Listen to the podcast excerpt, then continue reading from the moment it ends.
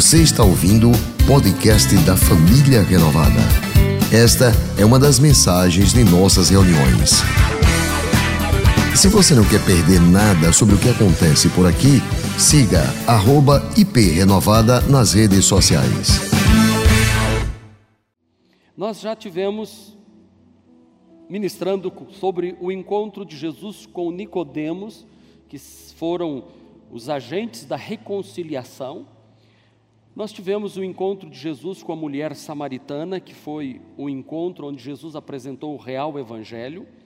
O encontro de Jesus com o paralítico de Betesda, que foi o encontro da misericórdia, do cego de Jericó, que foi o encontro de um homem perdido que se tornou um enviado do Senhor, Lázaro e suas irmãs Marta e Maria, um homem que passou da morte para a vida.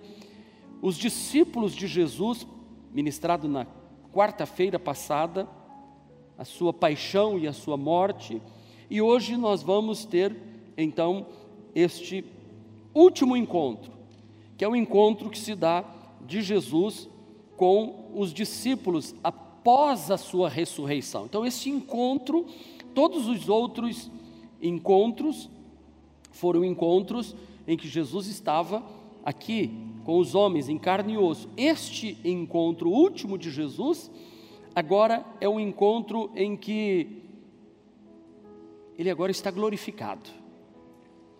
Ele agora está pleno, cumpriu a missão. Ele veio, deu a sua vida, morreu por nós.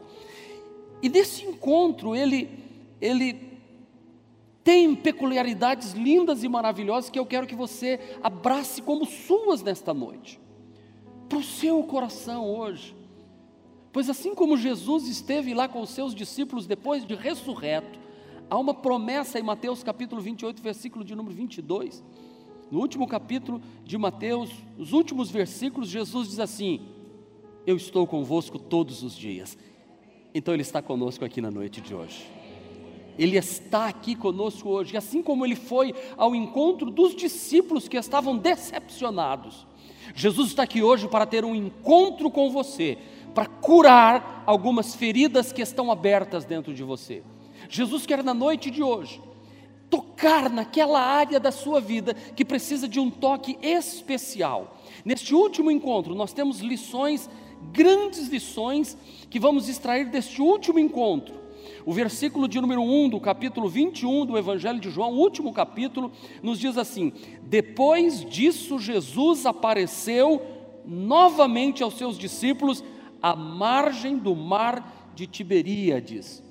Jesus apareceu outra vez aos seus discípulos. O último encontro dele aqui na terra com os seus discípulos, após a sua ressurreição, após vencer a morte após vencer o inferno, após vencer os demônios que queriam prendê-lo. E este encontro foi marcado por oito princípios maravilhosos, que serão princípios que nós vamos abraçar para a nossa vida. Você deve ter recebido um encarte para preencher, e você já pode começar a preencher. Que nós precisamos ter cuidado com as nossas decisões impulsivas. Porque o que, que aconteceu com os discípulos de Jesus?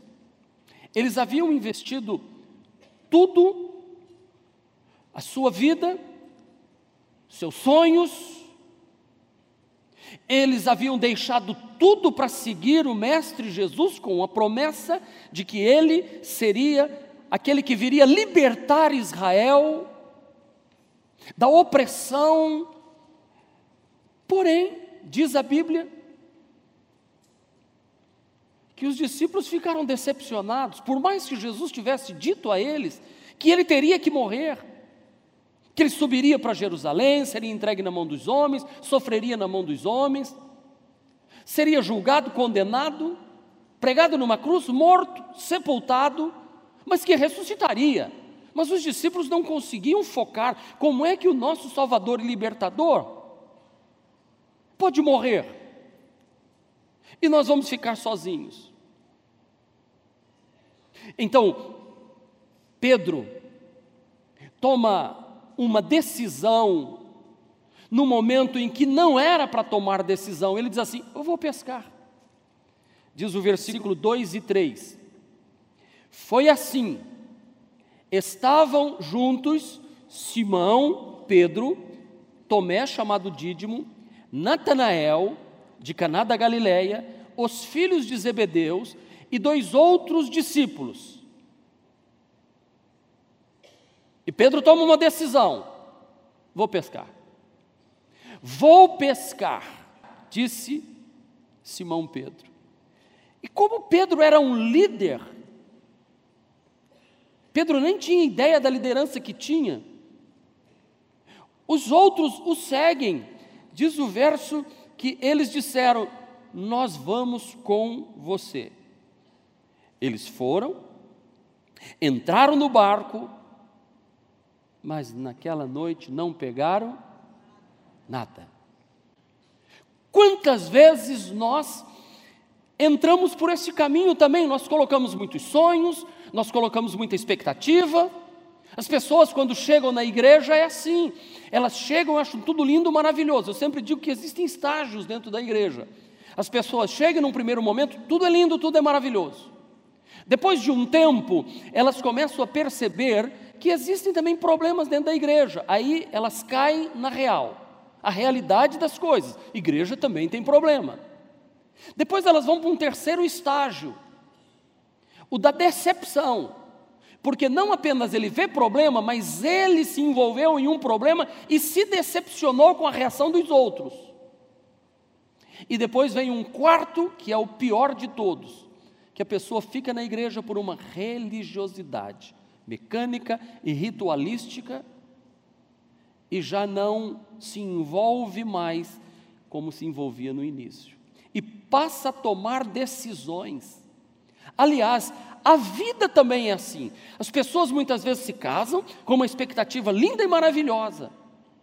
Mas de repente elas começam a ver que no casamento delas e a família que elas formaram também tem problema. Que o casamento não não o isentou dos problemas que existiam na casa de seus pais. Depois, no casamento, o que acontece? As pessoas começam a se decepcionar umas às outras. Eu não pensei que você fosse assim. Eu não pensei. E, e começa aquele. E, e a coisa vai subindo de nível. Até que, muitas vezes, infelizmente, passam a viver um casamento de fachada sem amor, sem carinho, sem compreensão, sem crescimento, sem envolvimento.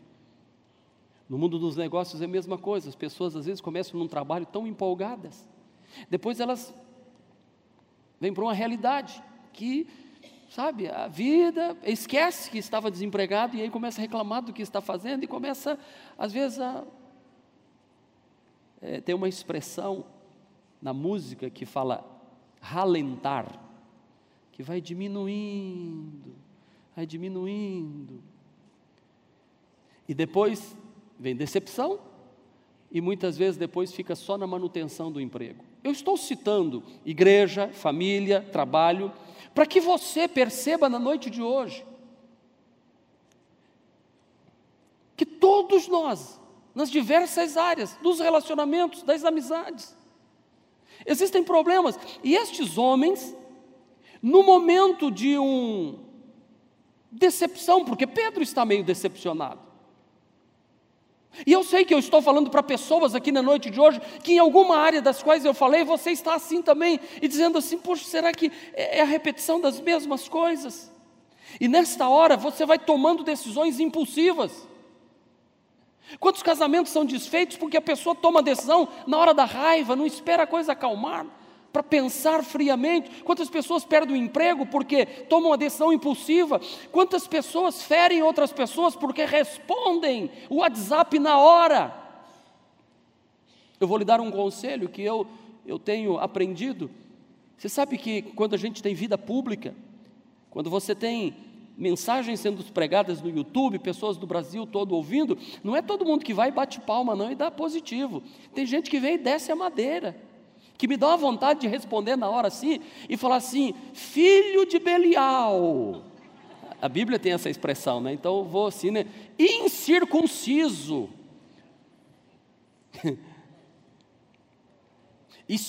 Não vou nem falar, tem muitos termos da Bíblia que a gente pode. Alguém diz que é xingamento santo. Aí eu, puxa vida, eu, eu, eu vou responder para essa pessoa. Aí eu paro e não mando. Aí espero, passo, durmo, no outro dia eu acordo, quando eu vejo assim, graças a Deus que eu não mandei. Graças a Deus. Porque às vezes tomar decisão, responder, ou encaminhar sua vida no momento em que você está com o coração machucado, isso vai lhe trazer um problema sério para a sua vida, vai lhe trazer grandes dificuldades.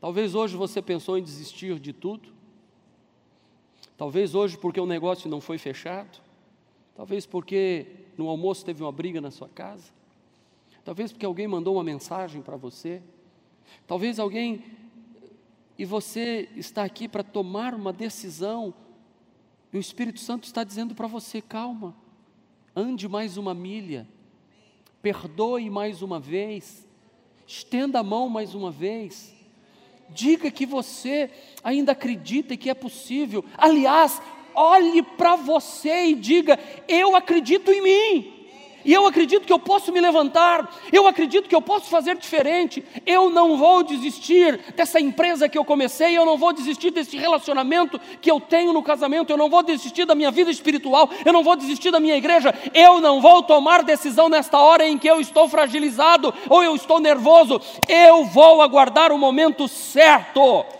Reflita antes de tomar qualquer decisão, não tome decisões impulsivas.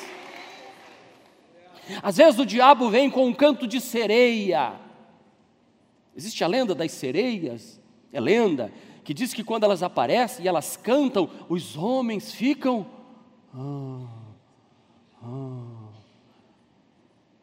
É uma lenda que os homens têm que olhar como verdade, porque tem muita sereia de calçadinhos, de mini saia, tem muita sereia de lycra, que não é metade peixe, é inteira mulher. E nessa hora, se você vai tomando decisão impulsiva, você tem que parar e refletir. Aqui Deus está falando, porque também, eh, eu não sei da mitologia o que, que tem do homem, tem sereio também.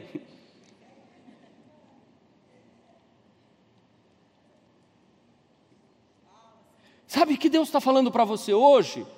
Calma, acalma, Baixa bola, dois toques, rasteirinha, você não joga sozinho, tem gente do seu lado. Espera um pouquinho, não tome decisões precipitadas, não faça como Pedro, porque lembre-se, uma decisão que você tomar, você leva gente com você. Pedro tomou a decisão, vou pescar, todo mundo foi junto. Você tem pessoas que estão olhando para você, filhos, filhas, irmãos, irmãs. Você tem gente que está se espelhando em você. Não vá tomando decisões impulsivas e precipitadas. Será que agir por impulso tem sido uma constante na sua vida? Responda para você. Será que isso está virando uma coisa normal na minha vida? Sabe, tem gente que diz assim: eu sou pavio curto. Pois aumenta esse pavio então, deixa de ser curto, para de estourar. Você não é estalo de salão, não, que qualquer batidinha estoura. Tenha calma, não vá tomando decisões precipitadas. A pior hora para se tomar decisões é quando você está de cabeça quente.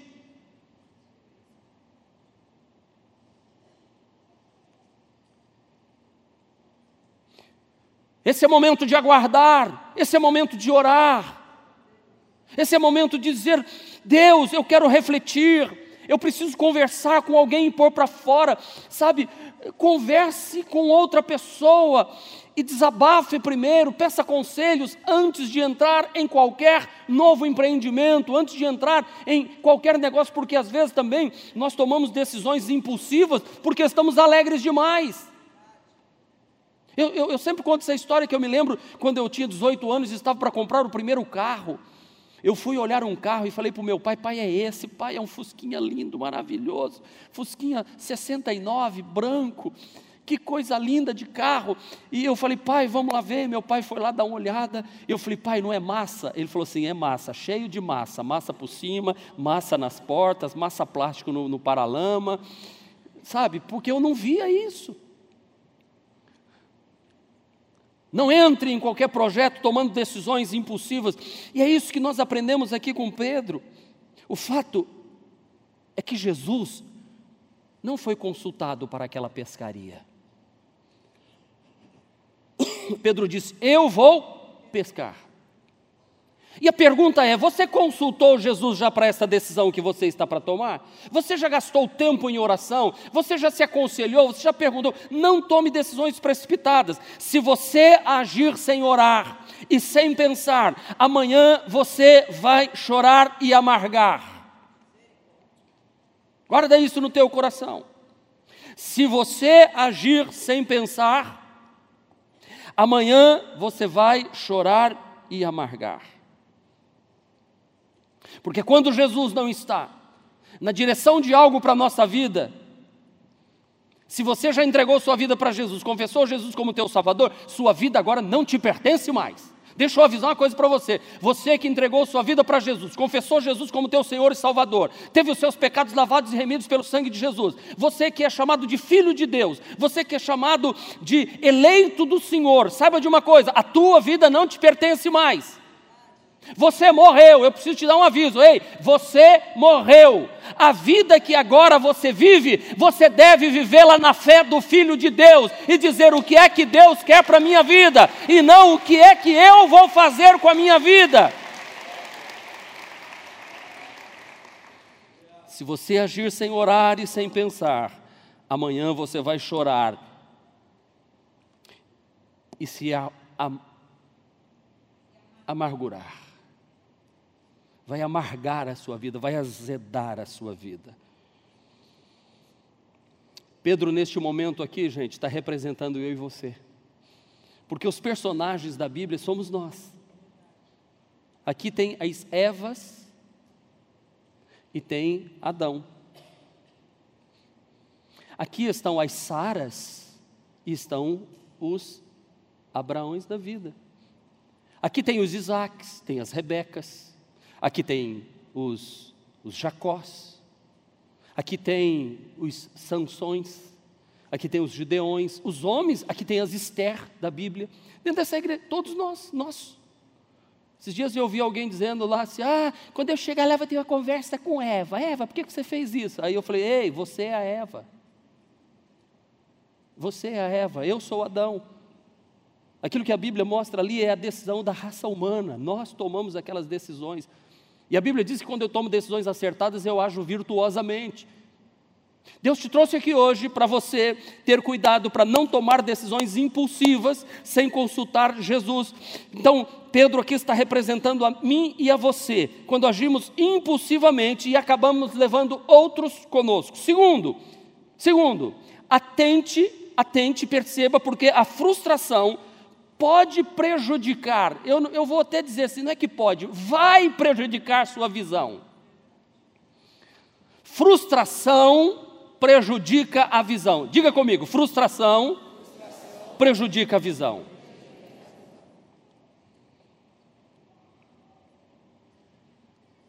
Eles estavam pescando. Tomaram decisão impulsiva. Começou com um, Levou todo mundo junto. Os olhos deles agora estão embaçados. Veja o verso 4 e 5. Ao amanhecer, Jesus estava na praia, mas os discípulos não não reconheceram quando eu começo a tomar decisões impulsivas, vou pela minha carne, pelas minhas emoções, pelas minhas ações, quer esteja eu eh, de cabeça quente ou de cabeça fria, e eu não consulto Jesus, então eu começo a não reconhecer mais quem é Jesus. E é um perigo de você dizer que tem Jesus, mas não vê Jesus, não percebe Jesus, não está mais com Jesus, e foi isso que aconteceu. E Jesus lhes perguntou: Filhos, vocês têm algo para comer? E eles lhe responderam: Não, não temos. Imagina a cena.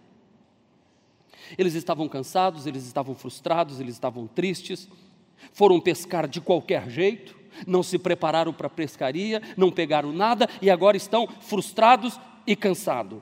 E esta frustração no coração deles é, evidentemente cegou os olhos deles para não verem mais nada. Então, hoje à noite aqui, eu sei que tem pessoas que estão frustradas com a vida profissional. frustradas com o casamento, frustrada com a economia do país, frustrado com as suas vendas. E eu conversei com o pastor Genoval, oramos juntos a respeito da oferta de hoje. E quando citamos aquele texto, eu disse: é isso que Deus está falando comigo desde amanhã de hoje.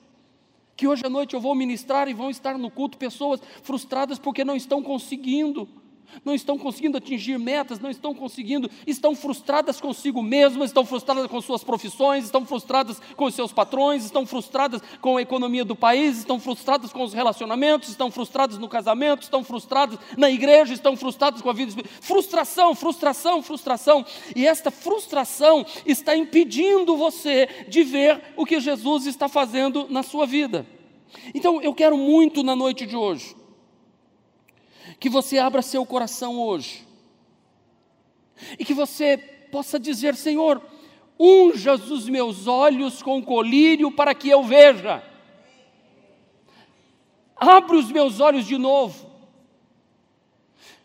Há uma passagem na Bíblia que dois discípulos, que caminharam com Jesus os três anos, que viram todo o sofrimento de Jesus, dois discípulos, em Lucas 24, versículo de número 15, 16, 17, esses discípulos haviam ouvido falar que Jesus tinha ressuscitado. Haviam confirmações, mas eles estão indo embora frustrados. E a frustração deles não permite que eles vejam Jesus, porque Jesus passou, o texto diz assim: Enquanto conversavam os discípulos, o próprio Jesus se aproximou e começou a caminhar com eles, mas os olhos deles foram impedidos de reconhecê-lo. Irmão, ou irmão, irmã, em nome de Jesus, que hoje à noite os seus olhos não estejam impedidos de reconhecer que Jesus está neste lugar, que Jesus está falando com você, que este culto conta com a presença de Deus e que sua vida vai mudar hoje, vai haver transformações, o texto que o pastor leu aqui de Isaías diz: Eu estou com vocês. Quando passares pelos rios, pelas águas, pelo fogo, eu estou contigo, eu te sustento, eu te remi. Sabe o que é remir? Eu te perdoei, eu te limpei, eu remi a sua vida. Você está remido, você não tem culpa nenhuma, mas eu estou com você. Mas é importante que você esteja com Ele, que você veja Ele, que você sinta Ele, que você segure na mão dele, que você diga com Jesus: Eu não vou desistir, eu não vou desistir, eu vou continuar. E os meus olhos olhos serão abertos para ver o que Ele está fazendo aqui nesta igreja, aqui neste lugar, na minha vida, na minha família, na minha casa, com os meus filhos, na minha saúde, em todas as áreas da minha vida. Porque, meu irmão, se você continuar nessa frustração, Jesus pode, pode fazer os maiores milagres que você vai dizer é coincidência. Você não vai ver Jesus, você vai ver a pregação, você vai dizer que os pastores são treinados para fazer isso. Ah, meu irmão, eu dou o um microfone para você, treine um ano inteiro e vem pregar aqui, para você ver se é treinamento. Ah, isso aí é manipulação de massa. Ah, tudo bem, manipulação de massa? Por que, que nos estádios de futebol também não tem manipulação de massa para as pessoas entrarem tristes e saírem alegres? Convertidas, que o homem entre e trate melhor a mulher em casa, que o homem entre lá e volte para casa amando mais seus filhos. Isso é manipulação de massa? Por que, que as TVs não transformam as pessoas melhores? Sabe, isso aqui não é manipulação de massa, não. Isso aqui é manifestação do poder de Deus. Jesus está neste lugar. Igreja é lugar de esperança do mundo. Igreja é esperança do mundo. Então, nunca se feche Nunca se feche diante de uma noite de frustração. Não jogue a toalha, não desista, por favor. Não desista dos seus sonhos, não desista da sua caminhada com Deus. Hoje nós marcamos um encontro com Jesus, o Jesus ressurreto, Jesus ressuscitado, Jesus que já venceu o túmulo, a morte, que é o maior inimigo que o homem pode enfrentar. Jesus venceu, se ele venceu a morte, a sua situação, a circunstância que te cerca, a enfermidade que está aí no teu corpo, o problema que está aí, você pode vencer pelo poder do nome do Senhor Jesus Cristo. Jesus disse: Todo o poder me foi dado nos céus e na terra. Todo o poder foi dado a Jesus. Talvez você diga, está dando tudo errado. Mas será que talvez as coisas não estejam andando errado porque você tomou decisão precipitada e não consultou Jesus? Será que você não está como Pedro? Como foi sua última noite? Como foi a sua semana passada, o mês passado, o ano passado?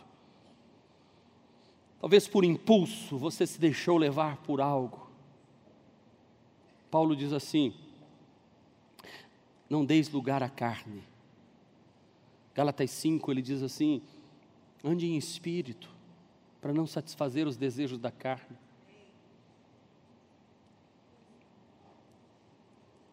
Terceiro, no encontro com Jesus, esteja pronto para obedecer e recomeçar. Aleluia. Você pode recomeçar. Nesta noite você pode recomeçar. E disse-lhe: Lancem a rede do lado direito do barco e vocês encontrarão. Eles a lançaram e não conseguiam recolher a rede, tal era a quantidade de peixes. Mas como mudou? A pescaria mudou completamente agora. Os caras pescaram a noite inteira, jogaram rede, puxaram rede, jogaram rede, puxaram rede, jogaram rede, puxaram nada. Aí Jesus aparece, eles não veem Jesus, mas Jesus diz assim: escuta, assim, faz direito. Fala para o teu irmão, faz direito. N não é direito constitucional, não. Não é o curso de direito, não. Faz direito. É, é como se Jesus dissesse assim: faz direito. Lança a rede do lado direito. Para de fazer o errado. Hoje é noite de você começar a jogar sua rede para o lado direito, em nome de Jesus. Jesus está dizendo para você aqui: faz direito, homem. Ei, mulher, faz direito. Faz direito. Porque o mar, as redes, o barco e os pescadores eram os mesmos, e os peixes eram os mesmos. Mas por que, que não está dando certo? Porque não está fazendo direito. Quando você vai em qualquer projeto que não é de Deus para a sua vida, ei, já deu errado. Ei, se você entregou sua vida para Jesus, se você confessou Jesus como Salvador, se você teve os seus pecados perdoados, se você nasceu de novo, chama Deus de Pai e, e, e é irmão de uma grande família, ei, você não vai conseguir ter êxito fazendo coisa errada. Ah, mas povo lá fora faz. Povo lá fora não é lavado e remido no sangue de Jesus. Não são templo do Espírito Santo. Outros podem, você não. Você é menina dos olhos de Deus. Você tem coragem de dizer, eu sou. Deixa eu explicar o que é menina para os homens não ficar apavorados. Meu pastor, fala um negócio desse. Não, vou dizer que sou menina. Isso aqui dos olhos da gente se chama menina. A menina é conhecido como menina. Então, eu amo a pastora, mas se ela falar assim, deixa eu enfiar o dedo no seu olho, você, não. Se o benzinho falar, vovô, deixa eu botar o dedo no, na menina do seu olho, eu de jeito nenhum. Sabe, ninguém toca. Então, preste atenção. Você é menina dos olhos de Deus. Você é especial. Pode dizer agora, eu sou menina dos olhos de Deus? Aleluia. Também não se empolga, irmão. Você viu, as redes são as mesmas, o barco é o mesmo, os pescadores são o mesmo, o mar é o mesmo. Agora, a grande diferença qual é? Agora eles estão obedecendo ao Senhor Jesus. Havia uma instrução do Senhor Jesus. Havia agora a direção do Mestre. Havia agora um, um cuidado do soberano que sabe todas as coisas, que conhece o amanhã quando Deus diz para a gente não faça isso, quando a palavra de Deus diz que isso é pecado, não é porque Deus está querendo impedir você de ser feliz, Ele está querendo impedir que você se arrebente amanhã, porque Ele conhece o amanhã. Lancem as redes do lado direito do barco. Agora, quem está no comando é Jesus. Quando Jesus está no comando, tudo dá certo. Quando lançamos nossas redes, depois de um comando de Jesus, tudo começa a dar certo. Eu vou repetir: quando lançamos as redes diante de um comando de Jesus, tudo começa a dar certo. Hoje eu estava ali no, no nosso varandão gourmet que está quase pronto, última pintura está sendo feita, tudo pronto. Eu estava encostado assim no, no parapeito, de inox com blindex, pisando num piso de porcelana, olhando a escada em granito, o verde do batistério, a música tocando. a nossa cozinha linda que está sendo feita limpeza no piso, coisa linda, coisa linda, aquilo tudo eu olhando de cima assim. Estava escurecendo, aquela música tocando. Alguém chegou e disse assim: Pastor, o que é que o senhor sente quando o senhor vê tudo isso? Eu digo assim: Eu fico pensando qual é o próximo serviço para fazer, porque eu não posso parar.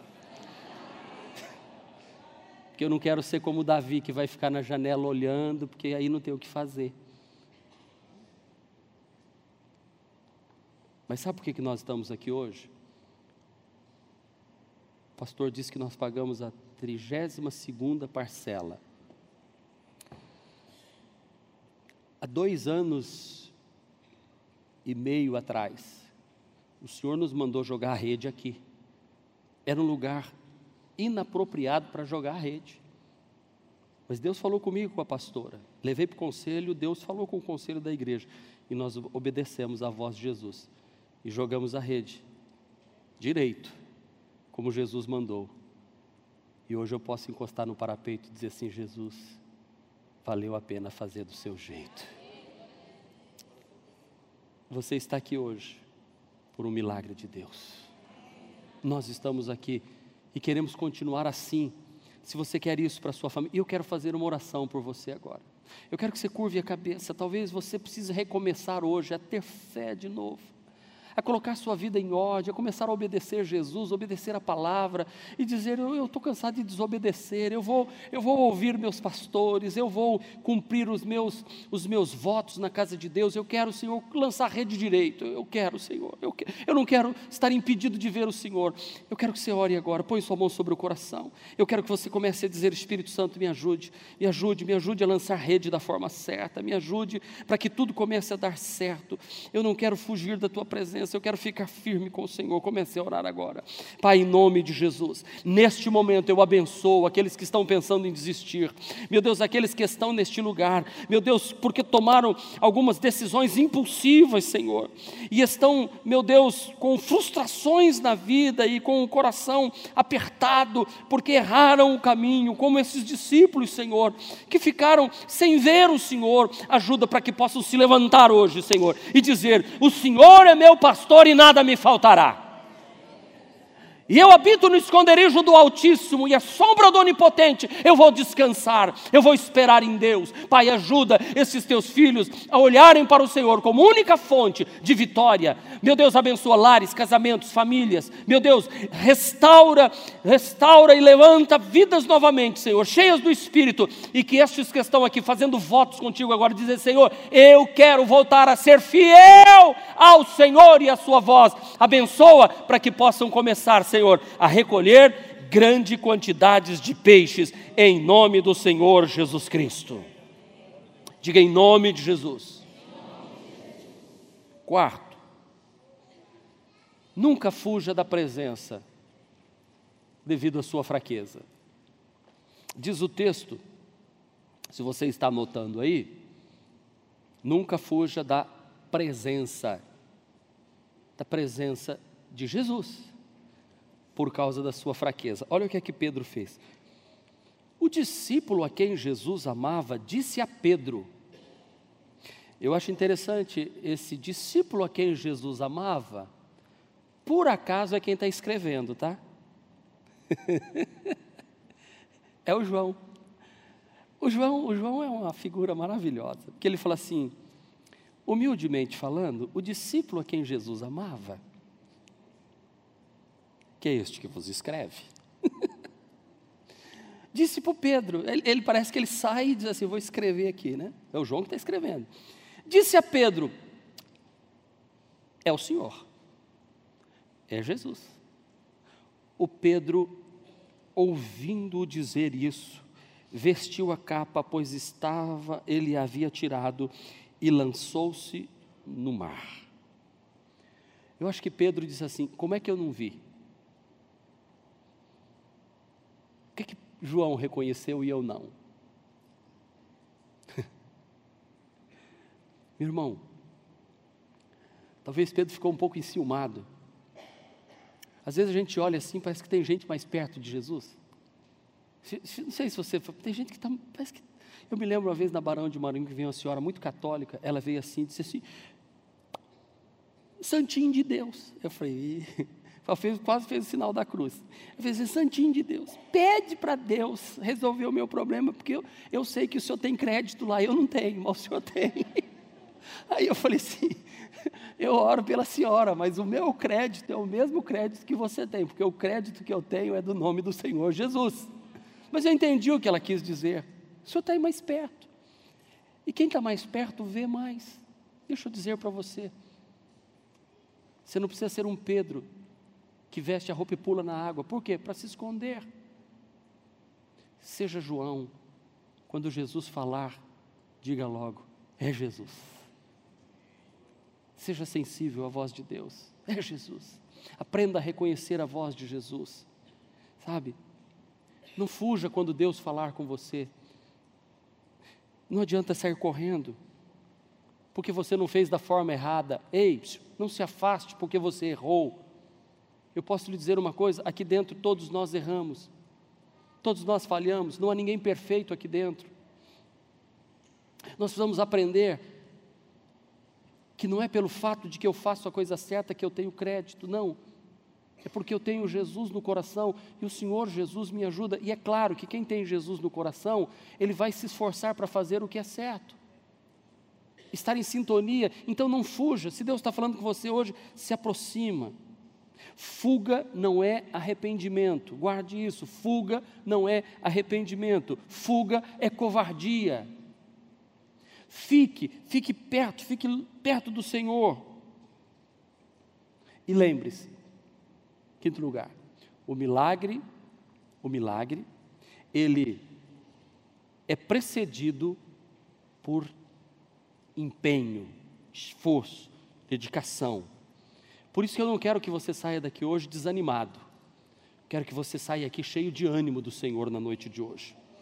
Os outros discípulos vieram no barco arrastando as redes cheias de peixes, pois estavam apenas a cerca de 90 metros da praia. Quando desembarcaram, viram ali uma fogueira, peixes sobre brasas e um pouco de pão. Disse-lhes Jesus: Tragam alguns dos peixes que acabaram de pescar. Simão, Pedro, entrou no barco e arrastou a rede para a praia, e ela estava cheia. Tinha quantos irmãos? 153 grandes peixes. Embora houvesse tantos peixes, a rede não se rompeu. O que Deus está dizendo para você é: jogar as redes novamente, puxar e arrastar com força. Diga comigo: lançar as redes novamente, puxar e arrastar com força. O reino de Deus é tomado à força. É preciso de determinação. É preciso de, de vontade, de empenho. Dentro da sua realidade, dentro do, que, do, do seu trabalho braçal, dentro do que aqueles homens estavam fazendo, eles, eles se empenharam, eles lutaram, e por isso eles trouxeram 153 grandes peixes. Deixa eu lhe dizer: Deus está agindo, Deus está mandando, Jesus está falando, mas cabe a você lutar, cabe a você jogar a rede, cabe a você trazer para dentro do barco, cabe a você arrastar o peixe, embora quando você chegar diante de Jesus, ele já está com a brasa acesa, o pão quente e o peixinho assado para você. Deus tem tudo pronto, mas Ele não vai te dar de graça, não. Você vai pescar, você vai ser ser abençoado à medida que você trabalha e se esforça. Amém? Na casa de Deus é a mesma coisa, à medida que você vai servindo, o Senhor vai te abençoando. Sexto, enfrente, enfrente com coragem o processo de restauração. Versículos 15 e 17. Diz assim: Depois de comerem, Jesus perguntou a Simão Pedro: Simão, filho de João, você me ama realmente mais do que estes? Esse mais do que estes, alguns entendem, e eu acho que é correto, mais do que estes 153 grandes peixes. Você me ama mais do que pescaria? Você me ama mais do que peixe? Porque tem gente que passa a amar o que Deus dá e esquece de amar a Jesus. Deixa eu lhe dizer: o seu trabalho, o seu emprego, o seu carro, sua casa, sua fazenda, seu dinheiro, não ame o seu dinheiro, continue amando a Deus, a Jesus. Pedro, você me ama mais do que estes? Do que estes peixes que você está arrastando aí? Esses 153 peixes. Você me ama mais do que esses? E Pedro disse: Sim, Senhor, tu sabes. Então cuida dos meus cordeiros. Novamente Jesus perguntou: Você realmente me ama? Ele respondeu: Sim, Senhor, tu sabes que te amo, disse Jesus. Pastorei as minhas ovelhas. Pela terceira vez ele disse: Simão, filho de João, você me ama? Pedro ficou magoado por Jesus ter lhe perguntado pela terceira vez: Você me ama? E ele disse: Senhor, tu sabes todas as coisas e sabes que te amo. Disse-lhe Jesus: Cuida das minhas ovelhas. Irmãos, Jesus está falando com o camarada que negou a ele, que levou todo o, o colégio de Jesus, os discípulos de Jesus, para ir pescar, arrastou o pessoal para o erro, e Jesus está dizendo para ele: abre mão disso aí, Pedro. Você tem que me amar mais do que você ama esses peixes, esse trabalho que você passou sua vida fazendo. O que Deus está dizendo para mim e para você na noite de hoje é que nós precisamos de Jesus para sermos restaurados. Se alguma coisa, se algum pecado, se algum ídolo, ídolo entrou no lugar de Deus, ídolo pode ser um homem, pode ser uma mulher, uma moça, uma moça, um amante, um amante, pode ser um dinheiro, ocupou o lugar de Jesus, seja restaurado hoje. Ame Jesus, diga Jesus por ti. Por ti, Jesus, eu, eu abro mão de tudo isso, eu não quero, eu não quero sair de perto do Senhor. Então, enfrente o processo de restauração hoje. Volte, volte-se para Deus hoje. Por que, que Pedro se jogou na água? Porque ele estava com vergonha, porque ele estava com medo, ele tinha que enfrentar Jesus, ele ia ter que enfrentar. E outra, ele saiu arrastando os 153 peixes sozinhos. Sabe o que, que diz isso na psicologia? Mecanismo psicológico de compensação. Jesus quer que você o ame, Ele não quer que você fique arrastando coisas religiosamente para Ele, não, não, não, Pedro, para, para, larga, larga esses peixes aí, você não precisa me mostrar que você é forte, não, eu sei que você é frágil, eu quero que você simplesmente me ama, me ame, me ame de todo o seu coração. Deus não quer para a sua vida fuga ou remorso, Ele quer restauração da sua vida completa. Amém? Nesta noite, o momento do amor e do cuidado de Deus chegou para a sua vida.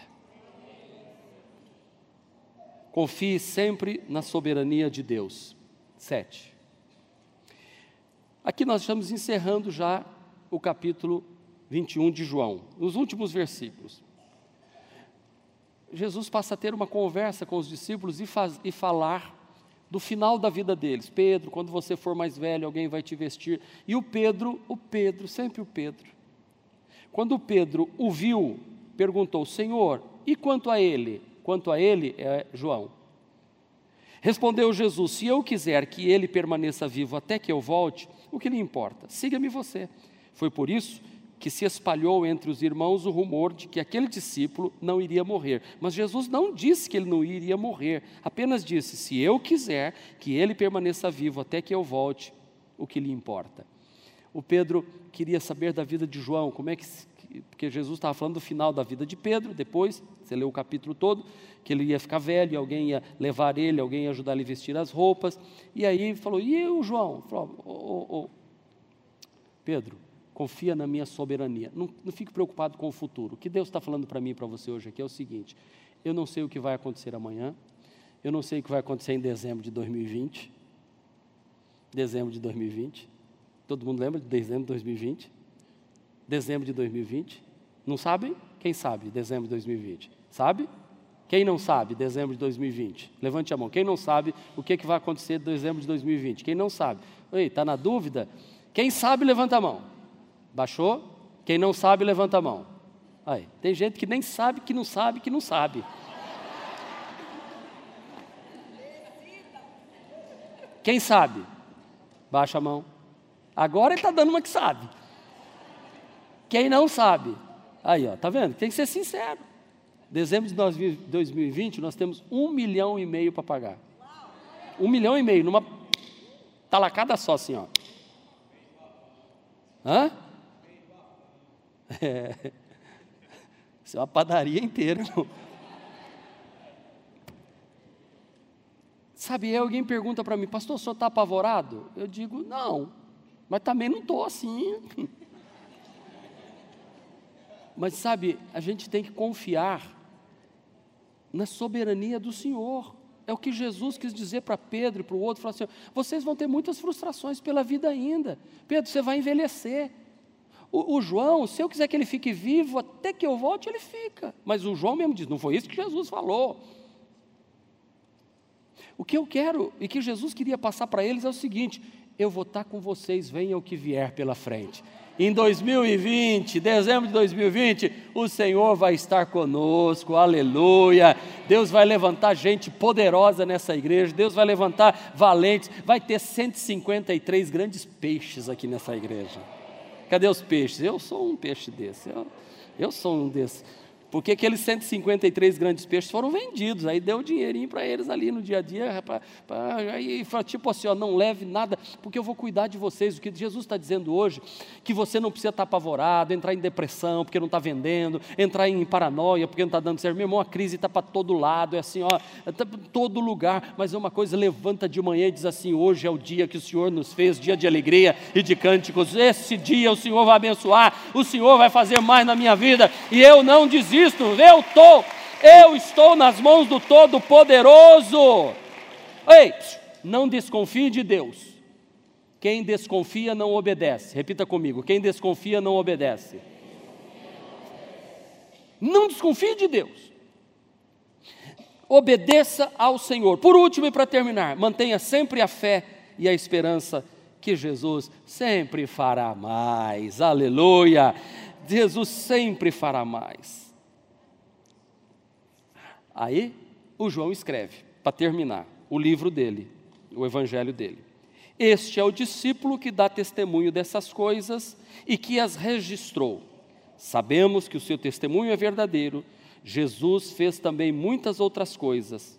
Irmãos, se cada uma delas fosse escrita, penso que nem mesmo no mundo inteiro haveria espaço suficiente para os livros que seriam escritos.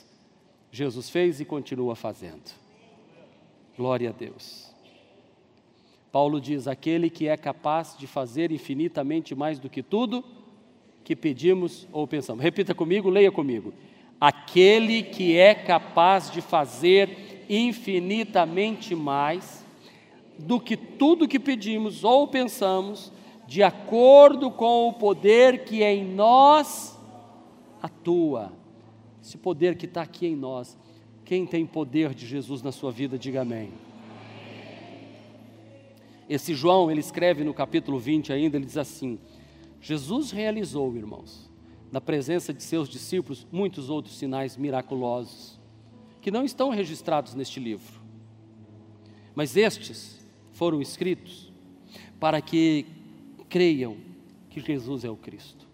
Muitos outros encontros Jesus teve, mas estes que nós falamos foram pregados aqui na família renovada, nestas sete quartas-feiras, para que vocês creiam que Jesus é o Cristo. É isso que ele tem para a nossa igreja neste lugar. Ele é o Filho de Deus. E que esta igreja, você, crendo nele, tenha vida eterna. Leiam comigo.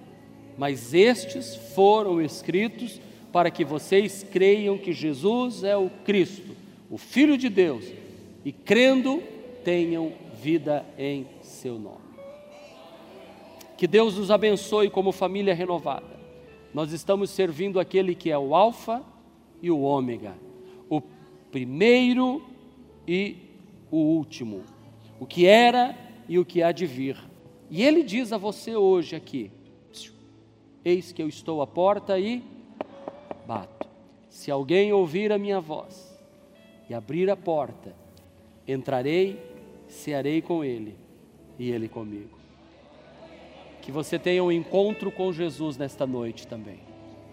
Abra a porta do seu coração. Este foi mais um podcast da Igreja Presbiteriana Renovada de Aracaju. Favorite e compartilhe essa mensagem com outras pessoas.